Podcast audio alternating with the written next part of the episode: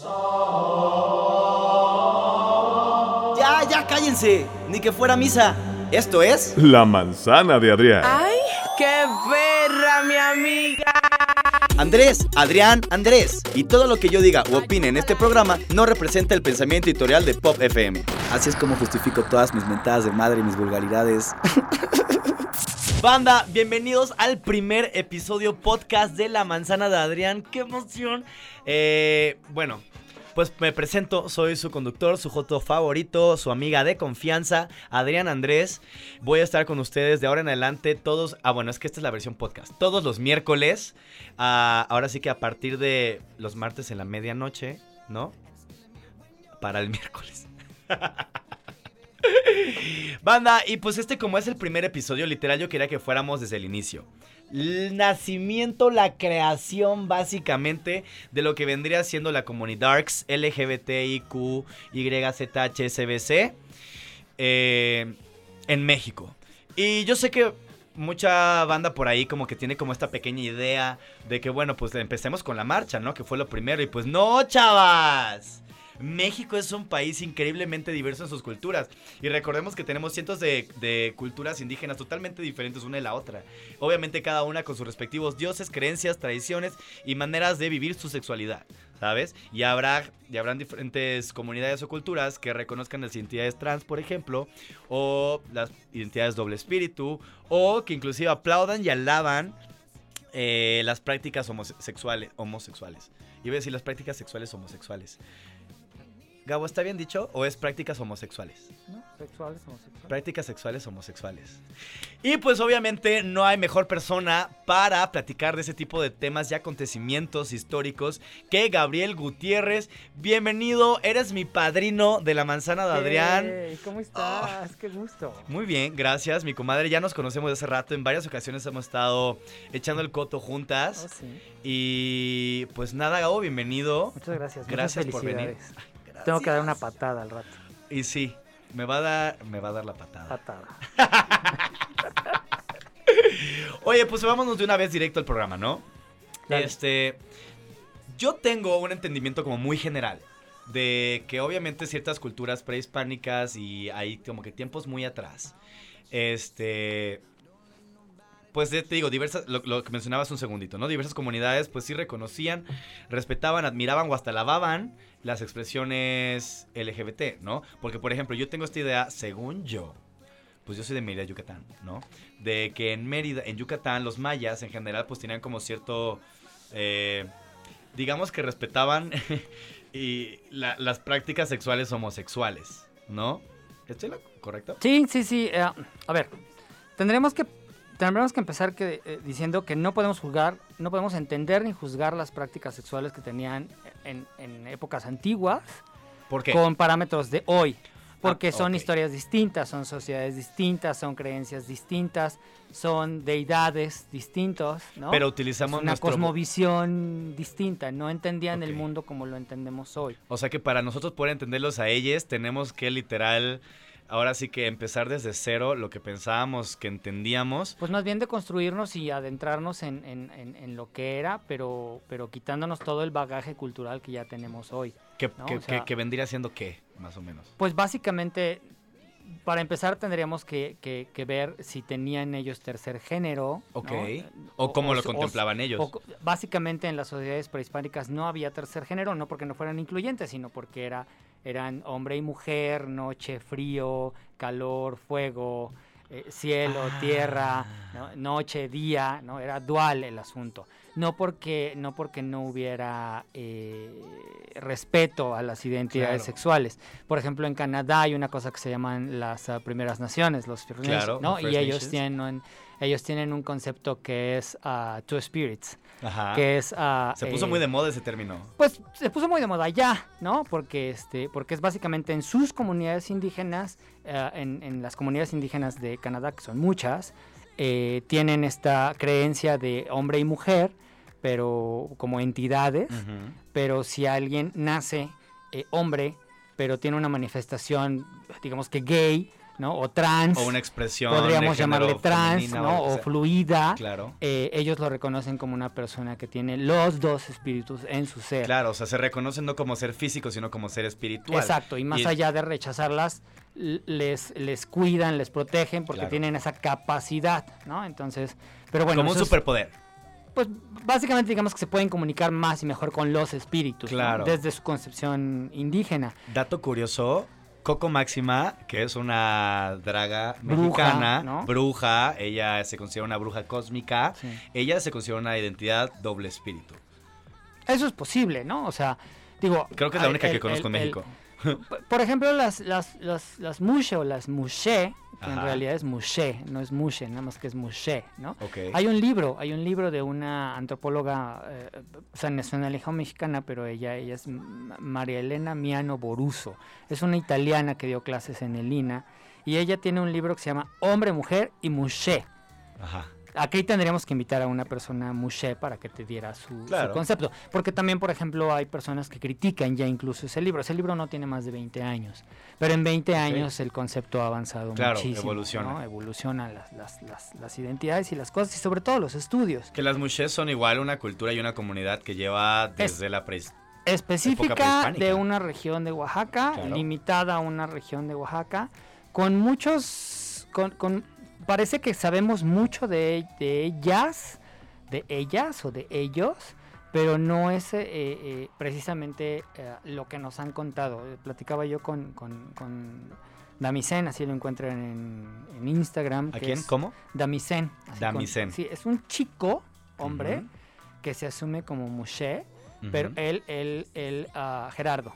Gerardo se asume como, como, como Moshe, pero, pero te platica desde su identidad, desde Juchitán, desde Oaxaca, eh, que todos estos conceptos de repente nos los han venido, por ejemplo, María Elena era italiana, ¿no?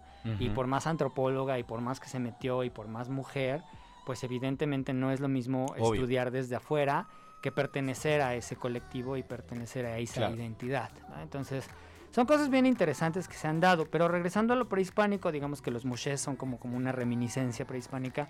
Efectivamente, Que todavía hay, siguen. hay todavía siguen. Hay muchos grupos prehispánicos. Si tú lees a los, ah, a los cronistas, eh, te, te dice que había que los tarascos, los de Michoacán, los purépechas eran muy calientes, tenían como muchas... ah, eh, eh, eh, tenían muchas prácticas sexuales, ¿no? Este, Y eso pues era como muy impresionante para ellos. Los totonacos también hay. O sea, hay con muchas prácticas sexuales es como decir que, que, que tenían, eran Pues- muy, sexualmente muy activos. muy activos. Independientemente eh, de su orientación exacto. sexual. O sea, por ejemplo, los totonacos andaban desnudos y eso les impresionaba mucho a los, a los, a los españoles, a la gente europea que llegaba, ¿no? Entonces, Ya. andaban desnudos y eh, presumían sus penes, por ejemplo, ¿no? Así como de... ¿Al? Sí, sí, así de, pues, De que el más vergón. pues básicamente tiene que ver con un... A ver, el falo siempre... ha- eh, no tiene nada que ver con machismo, ni pero el falo siempre ha sido un objeto de poder, de deseo, de- Claro. de, un, un arma literal eh, que no te hace daño, ¿verdad? Pero, O sí, a macanazos, ¿no? Pero, pero ve, o sea, todo esto, por ejemplo, macanazo, mazacuata, todas estas son palabras de origen prehispánico Ay, y no las usamos eh, de a gratis, ¿no? Eh, eh, pero, por ejemplo, en los aztecas o en los mexicas Ajá. era una sociedad militarista, Como militarista. pues muy macha, ¿no? Este, muy de guerreros, ¿no? Entonces no se permitían puterías, ¿no? Este, digamos que no estaba mal visto, estaba mal visto entre esa sociedad, entre la mexica, eh, que hubiera eh, sexo entre hombres o sexo entre mujeres. Ajá. Para ellos estaba mal visto, ¿no? Entonces, si sumas mexicas, que ya lo veían mal, con españoles, ¿no? Claro. Con conquistadores que ya también lo veían mal, pues por eso a lo mejor somos tan, tenemos una raíz mucho más homofóbica en México, ciudad, eh, ciudad centro, Tlaxcala, Puebla, ¿no? Que por ejemplo en Veracruz, piensa en Veracruz, eh, eh, eh, cuán- si es más aceptada la homosexualidad o la jotería, ¿no? El carnaval, Claro. este, las vestidas. Ay, no me he puesto Estoy a usando todos estos términos esto. no para denigrar ni para, no, pero no, pero- no, no, es nuestro vocabulario. pero son, son vocabularios que se, se que, se, que se usan. Sí, pero de repente luego también, este, hasta incluso en el ambiente LGBT, así como de, ah, ya no puedes decir eso, ¿no? Este, ayer estaba yo viendo que ya no puedes decir chacal, ¿no? Este, ya no les digas chacales a los chacales. Ay, ¿a poco? sí, ¿Y cómo me- le vas a decir ahora al chacal? No, pues ahora hay que ponerle otro nombre porque resulta que, que- pero bueno, va, ese es otro, Ah, ese un es- episodio completo pero para si yo nombrar a los chacales. Pero si yo digo chacal, yo, ah, un buga lo entiende. claro. Un heterosexual lo entiende, ¿no? Sí, sí. Y lo entiende como, sería interesante saber cómo, cómo lo entienden, pero básicamente pues, Claro. un hombre rudo, un hombre acá, ¿no? Este, que, que- que Sí, sabes que como te puede de una putazos, etnia ¿no? que, que, que se ve nativo mexicano, ¿no? vamos a decir.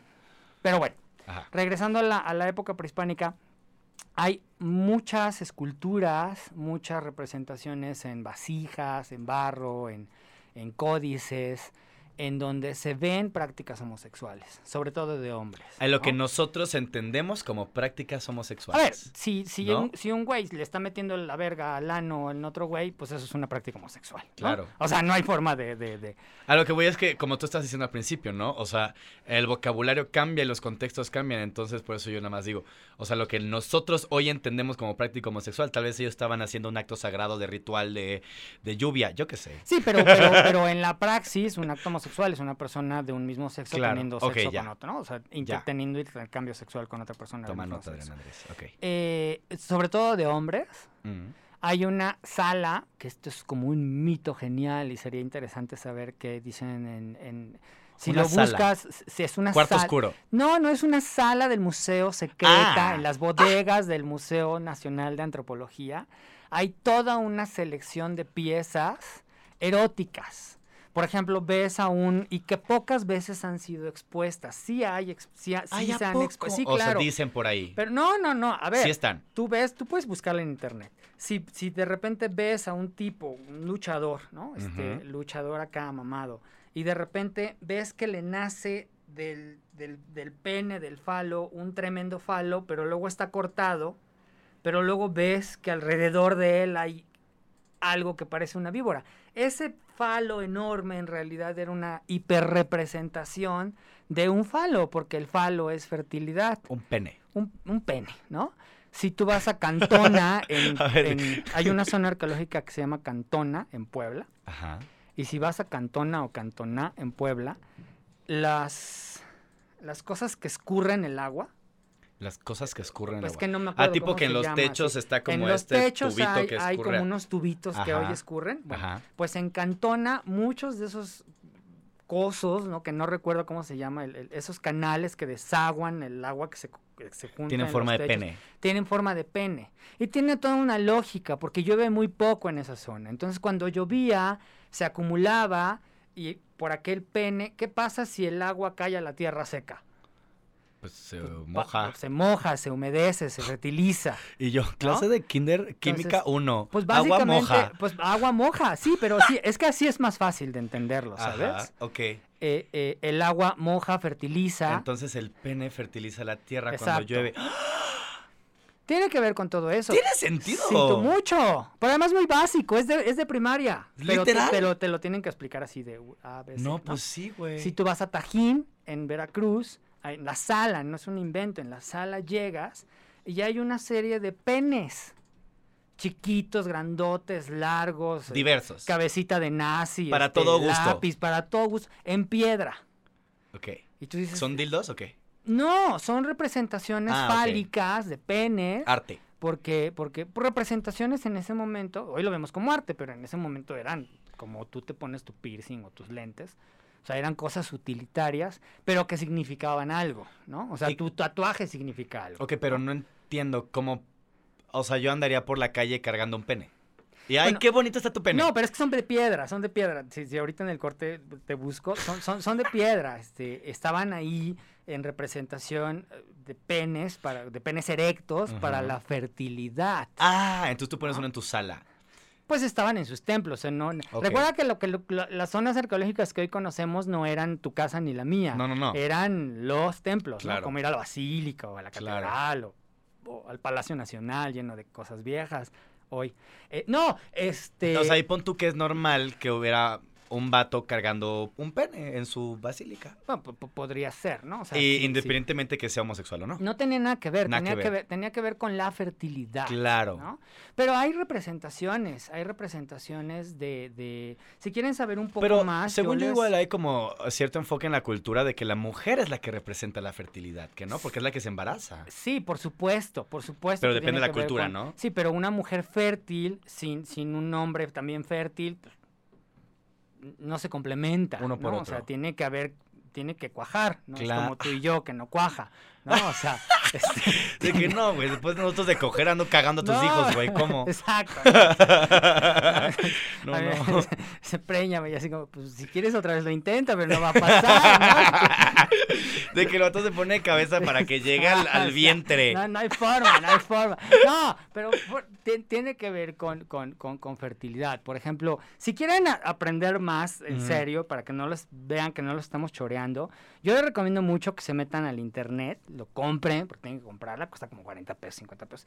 Se llama Arqueología Mexicana. Arqueología Mexicana es una publicación del Instituto Nacional de Antropología e Historia oficial, ¿no? Con especialistas, para que no crean que lo estamos choreando. Ah, Y tienen un número especial que se llama La sexualidad en América.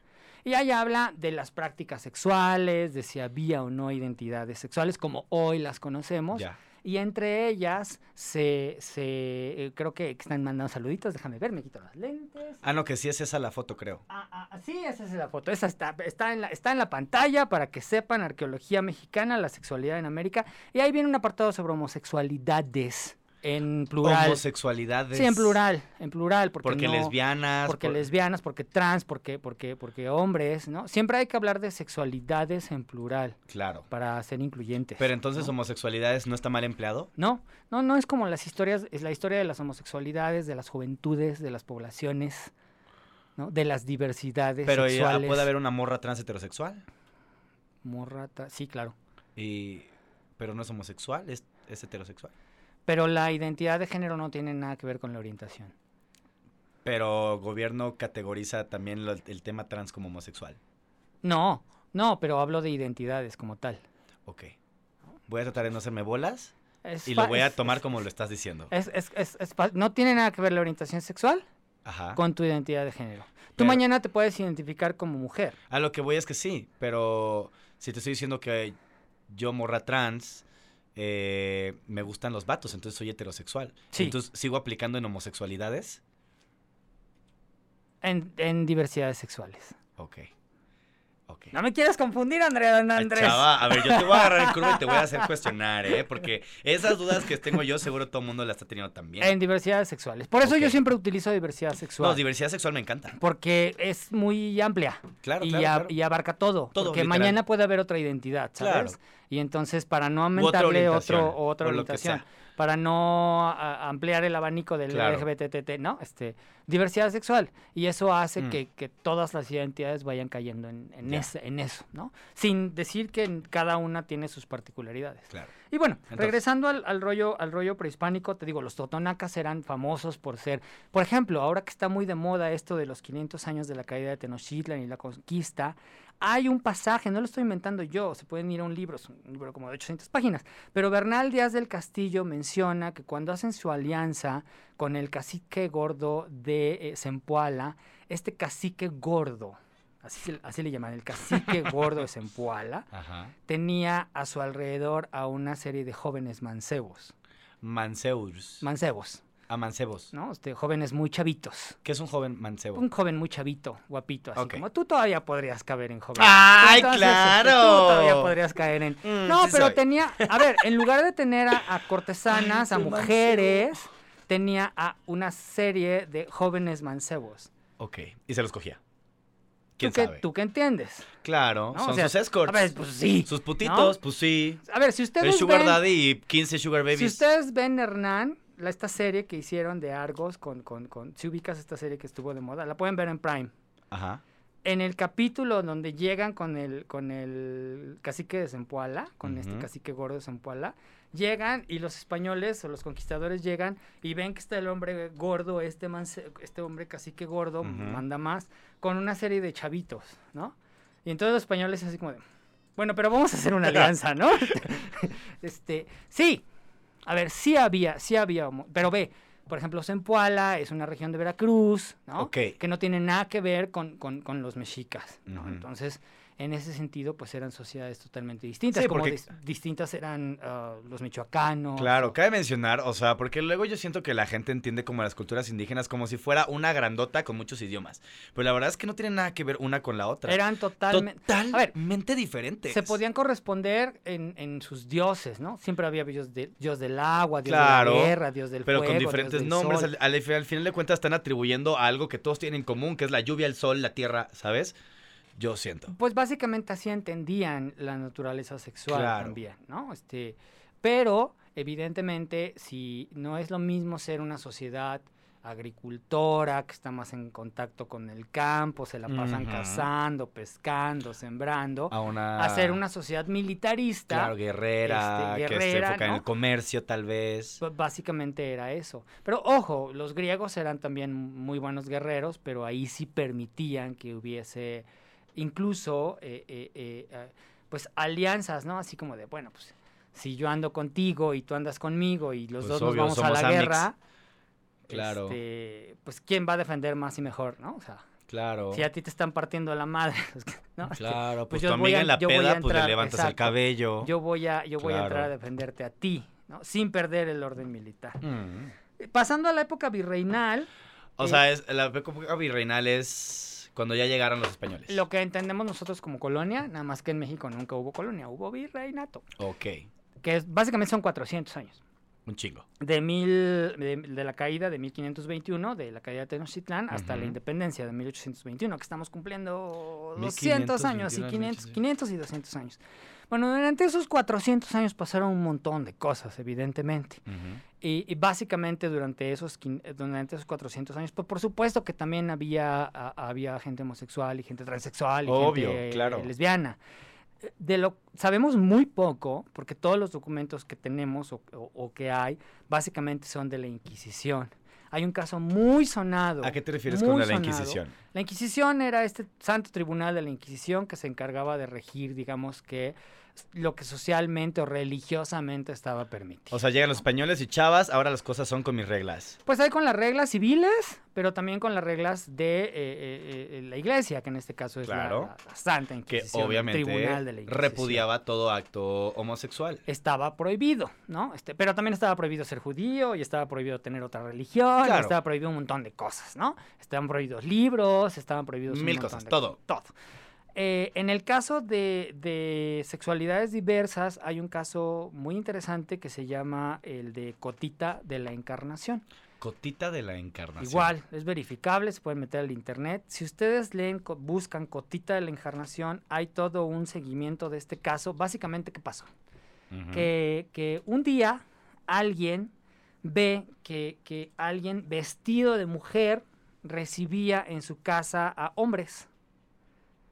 Este, y entonces, pues alguien. O sea, un prostituto que se ves travestía. pues hoy podemos decirle que era un travesti. Un ¿no? travesti. Pero que hacía trabajo sexual. Ella se hacía llamar Cotita. Fíjate, si yo lo quiero trasladar a hoy, ella se asumía como Cotita de la Encarnación. Entonces una ¿no? chica trans. Si lo quiero ver con estos ojos, ¿no? O sea, quizás para hacerle memoria, ¿no? De- después de que la chicharraron Claro. en la hoguera, junto con otros, junto con un... no montón de- públicamente, de- lit quemada. literal quemada, ¿no? Por tener este tipo de práctica. Hubo, hubo todo un juicio. Y los llevaron, y los apalearon, y les aventaron piedras, y los Claro. escupieron, y les quebraron los brazos, y luego los quemaron. Y luego de que los quemaron, sus cenizas agarraron y las echaron al lago. O sea, además. Sí, claro, ¿no? Entonces, ah, porque además había un quemadero Y le escupieron. Y lo mearon.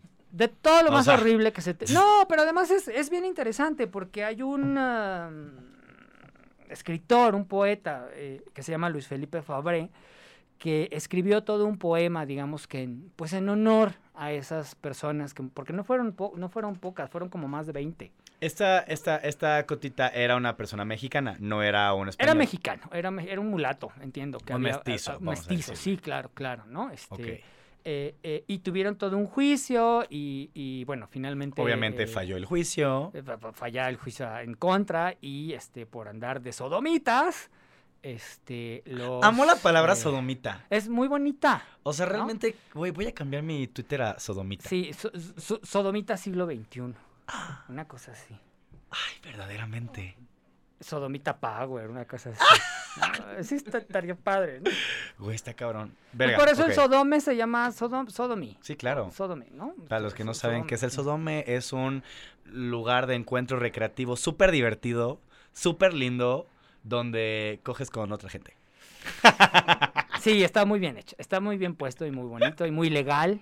Y muy legal. Muy legal, muy, muy paga impuestos. Mm. Ah, porque tengo entendido que Gabriel es el dueño, ¿no? Sí, sí. Fue no yo, otro Gabriel. No, otro Gabriel. Fue literal a decir, quiero que mi negocio sí. sí. funcione como un negocio promedio. ¿Qué yo- hago? Que yo sepa es el único, El único. que está legalmente constituido. Sí, es un sauna, banda. Es un Sí, sauna homosexual. Sauna de lugar de encuentro. Es un lugar de encuentros sexuales, homosexuales. Muy, muy, muy padre. Bueno. Bueno, eh, eh, son pocos los casos. Poco a poco se va conociendo más. Yo les invitaría pronto en, Film, en Filmin Latino, que es esta plataforma de cine mexicano, va a haber una, el 15 de agosto, solo el 15 de agosto es gratis, eh, va a haber una película documental que se llama Las Flores de la Noche.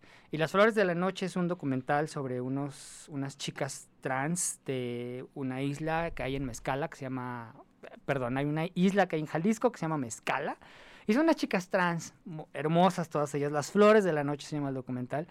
Pero lo importante de este, bueno, es muy importante el documental, pero me llamó muchísimo la atención que ellos en Mezcala tienen una leyenda de una persona que le daba mucha lata a la gente eh, eh, en, la guerra en la guerra de independencia. Era una luchadora, era... Es que no recuerdo bien si es un hombre vestido de mujer o una mujer vestido de hombre. Entonces, dejémoslo en persona trans. Esta persona trans daba, defendía la independencia de, de- de- de- la nación en con- de la isla y de, de lo que hoy llamamos México. Ah, ok. Eh, pero combatía en contra de las fuerzas realistas, ¿no? Que, que eran los, digamos que los que querían que siguiéramos eh, siendo de España. ¿no? Ajá. Y la otra era ya, eh, esta persona era ya, eh, pues, una mujer insurgente, ¿no? Este, para que entendamos. Ok. Cuando finalmente le detienen y la queman, Ah. se dan cuenta, de verdad, pido disculpas, no me acuerdo si es un hombre vestido de mujer o una mujer vestida de hombre Ok. pero es una identidad trans, ¿no? Y así como esta, documentado, ¿no? Es una Ajá. leyenda, ¿no? Eh, eh, pero pues todas las leyendas tienen en bases históricas, ¿no? Claro. Entonces, eh, hay un, mon- por ejemplo, pienso en, en- en la monja Alférez, que era una mm, monja que se vestía de hombre y que combatía, ¿no? Este, no mexicana, pero, pero hay historias de... de- de- Sí, sí, sí. O sea, como de que leyendas urbanas que sí tienen una. un- Pero- no, pero al, fin, que, al- que al raíz final, que al final de cuentas sí se sabe que, que- Claro. que, que eran, en tu caso, mujeres vestidas de hombre o Hombres hombres vestidos de de mujer. mujer. Por ejemplo, hay una novela muy bonita. ya- Espera, a ver, pausa. Entonces quemaron a, a esta chava de la isla y se dieron cuenta, supongo que se quemó la ropa, que era una persona trans. Sí, bueno, al momento. no de- había de- coherencia, Lo que pasa que es que les veíamos sus quitaban, la, le, quitaban la ropa para, para ponerles una cosa para quemarlas Ajá. y que ardieran más y mejor. Este, y pues ahí se dieron cuenta de qué onda, qué estaba pasando. ¿no? Tantita aceitita, no más. Sí, sí, sí. Entonces era como. como Claro, ¿no? que, que algo no, ha- como que no hacía coherencia. Pero para que sepan si era hombre, mujer o mujer a hombre, vean Pues. Las Flores de la Noche, que además está muy bonito ese, ese, ese documental. Ya. Y bueno, eh, pasando el México independiente, la guerra, la, la guerra de independencia y, y posteriormente la guerra de reforma, hubo un periodo muy interesante porque hay una cosa en donde mencionan que Maximiliano pues era básicamente bisexual, o sea, estaba, Maximiliano estaba casado con Carlota, pero, pero, pero a pesar de que a Maximiliano le atribuyen haberse, eh, yo digo que era bisexual porque hay una, hay una leyenda muy bonita eh, que hay en Cuernavaca que iba a visitar a una mujer que se llamaba la India Bonita y esta India Bonita vivía en, en un jardín, el jardín Borda, pero, pero ya si le queremos ojo, ¿no? No hay nada escrito eh, históricamente, ¿no? No hay fundamentos como tales, hay historiadores o divulgadores de la historia que sí insisten en que Maximiliano por lo menos era bisexual, ¿no? Es Este, que, o sea, volvemos a lo mismo que estamos hablando al principio, ¿no? O sea, el tratar de categorizarlo con nuestro entendimiento actual, Exacto. pues es difícil, güey, porque tenemos información que pues choca, ¿sabes? Entonces decir homosexuales porque solo le gustan los hombres, pero pues si leemos la historia completa y todo su, su historial, pues vamos a dar cuenta que también voluntariamente pues tenía prácticas sexuales con mujeres. Claro, Entonces en teoría pues vendría a ser una persona bisexual. en bisexual. Y así van a ver, como esta, mil historias de otros personajes históricos. Y, o sea, no porque haya cogido una vez con una persona de su mismo género, lo vuelve homosexual o lesbiana, ¿sabes? O sea, yo en sí- ese al menos momento no podemos en, saberlo. en ese momento ya cae en la categoría bisexual, ¿no? Por, por una Claro, sola vez. claro. Pero a ver, pero, pero bueno, ahí viene un montón de, de cómo se viven las la, la sexualidad es fluctuante. ¿no? Claro. Este, hay alguien que compara a la sexualidad como, como el mar. ¿Cómo le dices el mar o la mar? El mar. ¿Y por qué dices la mar? Hay gente que dice, y es, es correcto, Mm. Ah, pues decir la mar. Vámonos a hacernos a la mar. Vamos a ser inclusivos. El mar. Pero fíjate, Ah, ¿cómo al- se lo- quedaron? la- a, lo que quiero, a lo que quiero llegar es que el mar o la mar, dependiendo de cómo estés hablando, Oh. cambia de género. Y nadie cuestiona por qué dices el mar o la mar. Pero además, el mar o la mar, hoy está picado, pero mañana que hay luna llena está más picado o más tranquilo. Hoy cambia de color, pero a la tarde cambia de color. Tú eres de Tiene Mérida, marea tú- tú- tú- roja, estás sea, menstruando, Tú o sea, vas, todo. tú vas a, a- a Progreso y un Sí, día claro, es, lleno de sargazo porque ¿no? se rasuró. Y luego. es o sea, distinto, claro. cada, el, el mar es distinto, es cambiante, nunca terminas de conocerlo. Fluye. Nunca lo había. Ah, Güey, mind blowing. Este... Pero ¿por qué estamos hablando de eso? Ah, por el rollo de las identidades y Ah, de cómo ajá. entendemos La sexualidad es las fluida. sexualidades. de- eh, la sexualidad es fluida. Tato banda, o sea, yo puedo decir hoy que soy homosexual, mañana puedo decir que soy bisexual y el miércoles me toca ser pansexual, pero los sábados por la tarde después de las seis soy hetero. Suena exceso, pero y es se la posible. pelan. O sea, sí suena muy dramático, ¿verdad? Pero puede ser. Pero puede O sea, ser. O sea, realmente, porque el- o sea, la orientación sexual es mía. Pero, ¿Están aprendiendo, este, Sandiel, Cheto? O sea, realmente es, es algo eh, mío propio, mi persona, que solo yo puedo decidir, ¿sabes? Y al final solo es una palabra para que tú lo entiendas. Entonces, si en tu entendimiento queda que los martes en mi calendario soy hetero, soy hetero los martes, ¿sabes? Y así me la paso fluyendo en el océano De las de sexualidades. las sexualidades. Diversas Amo. y amplias. Oye, verdaderamente estoy aprendiendo mucho en este episodio. Está padre. Está padre porque... No, pero es en serio. De, de- repente creo que sí hay que verlo como muy elemental. Sí. En el sentido de los elementos. ¿no? Claro. O sea, hacerlo muy básico. Porque de repente nos complicamos, ¿no? No, es que el, el rollo de la política y los activismos y no me digas así porque... Sí, y mis pronombres. Ajá, y mis pronombres, y este. tantas categorías de los colores. Ahora se vale, nadie Sí, está ver, negando. Yo soy eh, fiel creyente de que las etiquetas ayudan a entender y a clasificar, pero en ocasiones, dependiendo de la manera en que buscamos entender ciertos conceptos, tenemos que o simplificar o buscar nuevas maneras para entenderlo. Pero fíjate, hay investigadores que dicen que no, que las etiquetas lo que están haciendo es atomizar, entendiendo que atomizar es como dividir Ujú. mucho, mucho, muy, o sea, que están como fragmentando mucho las identidades. Entiendo. Hace 20 años no teníamos en, en rollo de decir, éramos jotos, lesbianas y te- vestidas. Y ya. Y nadie había, ya. no, o sea, no había Doble espíritu, ¿qué? cuestionamiento, no, ¿Dominario, no, qué? No, no, no, no, o sea, Ella, jo- eres vest- no, o sea, Sí. pasiva, activa o inter, ¿no? O sea, este, no, no, Y todavía Inter era como muy avanzado.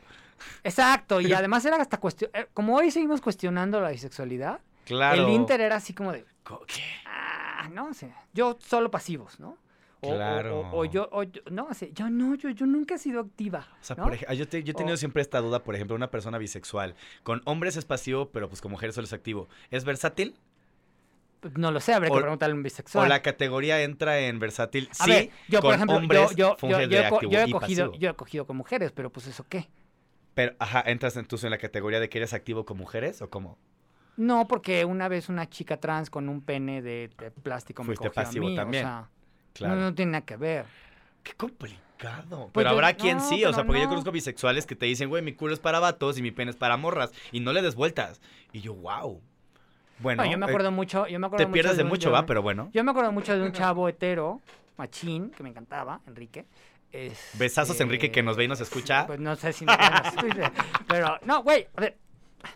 chacal, ¿no? Este, chofer de ambulancia a la noche. No, pero, huevo. Pero, pero el tipo era, el tipo era hetero, ¿no? Vato, vato. Iba yo a decir machín. Machín, hetero, ¿no? Este, ya Sí. lo dije. Este, ¿no? Pero este, un Y le día, gustaba un que se día- lo cojan. un día- no, no, ojalá.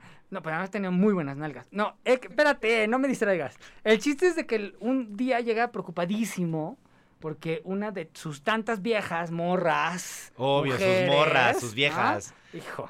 Es, Ah. ves que todo te tiene que ser muy cuidadoso ahora. Nah. Cuesta trabajo. Bueno, llega este cuate y me dice, oye, Gabriel, estoy bien preocupado. No sé, puto. Y yo, pues, ¿qué pasó? ¿No? Dice, pues me estaba cogiendo esta vieja y de repente esta vieja le cae, ah, ah, cariño. ¡Pum! Dedo. Le metió el dedo. Y dice. ¿La y- puntita y- o dedo hasta el no, nudillo? Pues dedo, dedo, ¿no? Y- Sí, de que tres dice, cuartos. Y me vine como nunca y me gustó. Y, ya, yo, pues, güey, para empezar, qué bueno que no lo madreaste, ¿no? Porque así como eres, ¿no? Verdaderamente. Este, qué atrevida. Pero, pero qué chido. No, pero qué Se chido. aventó, qué ¿eh? chido. Claro. O sea, qué chido que se dio el chance a ella. Pillina, que ya sabe, ¿no? Me la imaginé la uña de Este, acrílico. Sí, no, pues yo, yo creo que sin duda. Yo creo que sin duda. No, con uña Se yo creo la que, quitó. Yo creo que con uña debe ser un poco más agresivo, ¿no? Pero este. Pero güey, a los hombres heterosexuales no les enseñan a, a- a disfrutar de su ano. Claro que no. Y no saben de lo que se están perdiendo. Verdaderamente, ¿están escuchando Cheto y Sandiel?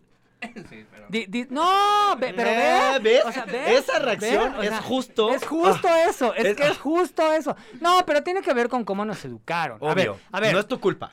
a, a los hombres homosexuales tampoco, ¿eh? No, no, O sea, definitivamente. conozco a más de un hombre homosexual Que no le gusta que le toquen que el ano. no le tocan el Claro. O sea, Yo- a ver, y a ver, y yo a mí me encanta disfrutar de mi deja ano, que güey, se pero. lo toquen, güey, que Güey, se lo que se lo laven. laman. Ah, deja que, güey, empezando por ahí. Yo no sé qué pedo, en general me he dado cuenta que cuando tienden a ser más activos, tienen este mal hábito de higiene anal, que piensan que, güey, con pasarse el dedo con un cuadrito de papel, ni siquiera de doble capa, Güey, sino de que, güey, ya. ya. con eso Ay, piensan que ya están y yo no, pues no. entiendo, güey.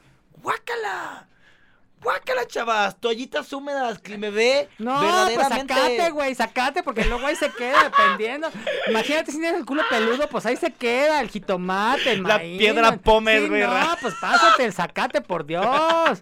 O vete al vapor a remojar una hora y luego ya te tallas, güey. Sale con el alaciado de los vellitos anales. Ay, güey. precioso. Yo por eso, culo lampiño. Ay, la verdad yo también, güey. Pero sí, o sea, en general, o sea, la higiene anal, güey.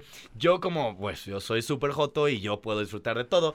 Pero, o sea, realmente tuve que hacer este ejercicio y descubrir cómo hacer para realmente fungir como un buen pasivo. O al menos un pasivo que a mí me gustaría, eh, pues, yo tener conmigo, ¿sabes? O sea, porque yo, yo doy lo que pido.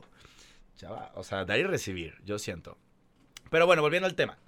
El tema como prehispánico, nos quedamos como en tiempos de virreinato y así, ¿no? no, pues ya habíamos pasado el, el, el virreinato, estábamos hablando de, de la posible bisexualidad, fíjate cómo lo digo, la posible Bisexualidad bisexualidad, de de, Maximiliano. Maximiliano, ¿no? Este, que, la posibilidad de que esta India, de que esta India bonita eh, eh, eh, tuvo, tuvo, tuvo relaciones sexuales, mujer, cis, ¿no? Este, con- pero también se menciona que Maximiliano, por ejemplo, Maximiliano era marinero de principio, era militar, Ah. y entonces un día se va de expedición militar, puro hombre, y pues barco, hombre. Claro, macho, seis marinero. meses en medio del mar, Ah, puros hombres encerrados. la luna, el mar. Güey, ni siquiera los de Acapulco el Shore. calor, pues presta, ¿no? Oh, pues, No, o sea, pues güey. pues cuate, banda, pues, ya pues, de una, güey. Pues, pues- es lo que hay, se trabaja con lo que se tiene. Exacto, ¿no? Es, pues, Obvio. pu- pu- pura, ¿no? Tiene total sentido, la verdad. Bueno, pues ya te la mamo de plan cuates. Y lo, que, Obvio. y lo que mencionábamos acerca del otro día de, de, por ejemplo, ya en la revolución sí sabemos por, por, por historia, Historia y tangible. que hubo una mujer trans que su identificación era como hombre. O sea, nació como vato, pero. Nació como mujer Ah, nació como mujer. y, Ah, sí. y inmediatamente empezó a hacer su vida como hombre. Claro. Y eh, está reconocido por el ejército mexicano como el coronel Amelio Robles. Claro. Y Amelio Robles estuvo casado cuando no había matrimonio igualitario, eh, vivió como, como coronel, pensionado como coronel, con su esposa, como su esposa del coronel O sea, era un Amelio vato Robles. trans hetero. Era un vato transetero, ¿no? Este, eh, eh, eh, era un hombre trans. Pero que fue aceptado y recibido por el gobierno en tiempos de revolución como el coronel. Es correcto.